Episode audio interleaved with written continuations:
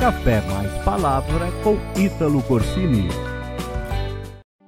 Vivemos como em uma corrida, sempre correndo a passos largos, mas esperançosos de alcançarmos os nossos sonhos, as nossas realizações, os nossos objetivos. O escritor aos Hebreus nos compara a atletas em uma corrida de atletismo, que normalmente era realizada em grandes estádios onde todos os atletas participavam e tinham o principal objetivo, que era o de alcançar a linha de chegada, pois sabiam que um prêmio os aguardava. Assim está escrito. Portanto, nós também, pois que estamos rodeados de uma tão grande nuvem de testemunhas, deixamos todo o embaraço e o pecado que tão de perto nos rodeia e corramos com perseverança a carreira que nos está proposta, olhando para Jesus, autor e consumador da nossa fé. Esse texto, na verdade, nos traz algumas orientações de como alcançar a linha de chegada. E isto serve para o nosso dia a dia, que não é outra coisa que uma corrida para conquistar os nossos sonhos. Primeiro, o escritor diz que estamos rodeados de pessoas, como em um estádio, acompanhando a nossa corrida. Sempre haverá pessoas que estarão assistindo a sua corrida. Algumas estarão lá para te apoiar, para te aplaudir, para te encorajar a continuar.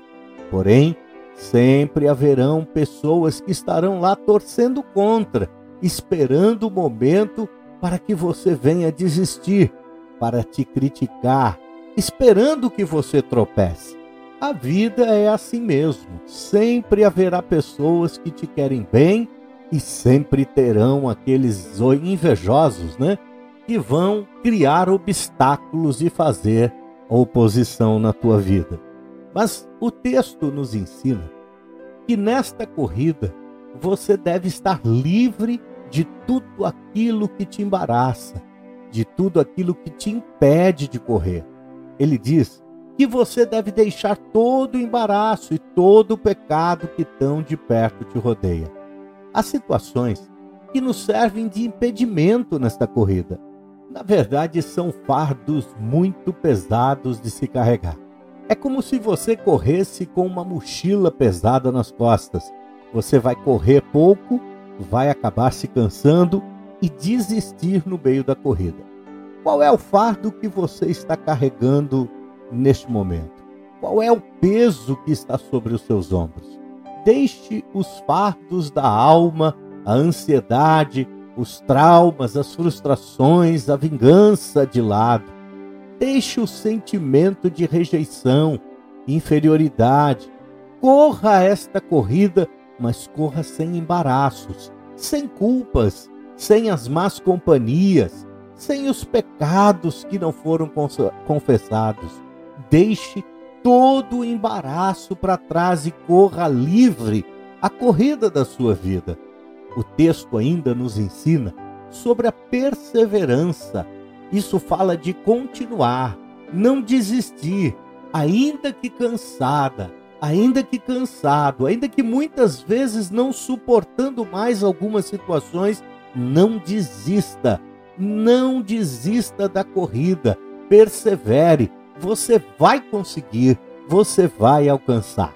Por último, ele diz para você correr a corrida que lhe está proposta. Ou seja, corra a corrida certa. Quantas vezes corremos na corrida errada? Quantas vezes corremos a corrida que não é nossa?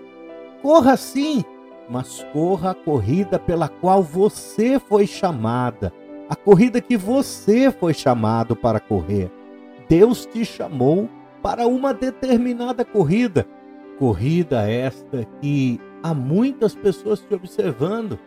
Você deve perseverar, você deve deixar tudo aquilo que te impede para trás mas você tem que correr a corrida certa, aquela que lhe foi proposta. Se não for assim, você corre um grande risco de se frustrar, pois a linha de chegada não será aquela que você tanto espera. não será aquela que você tanto aguarda e o prêmio não vai valer a pena. Agora, se você correr a corrida certa, com certeza na linha de chegada haverá um prêmio que estará te esperando, aquele prêmio que você tanto deseja. Corra a corrida certa, olhando para Jesus, autor e consumador da nossa fé. Que Deus te abençoe e até o próximo Café Mais Palavras. Inscreva-se nas nossas redes sociais e comece bem o seu dia.